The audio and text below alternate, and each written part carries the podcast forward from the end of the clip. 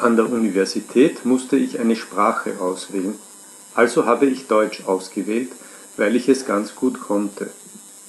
Ich hatte wirklich nur Grundkenntnisse von Englisch und mein Deutsch war noch gut. Ein Jahr studierte ich Deutsch an der Uni, legte die Prüfung mit dem bestmöglichen Ergebnis ab, das ich bekommen konnte, und das war das letzte Mal, dass ich mich für Deutsch interessierte, weil ich nicht viel verstand und Deutsch auch nicht wirklich brauchte. Meine guten Ergebnisse waren bedeutungslos. Ich interessierte mich mehr und mehr für Englisch.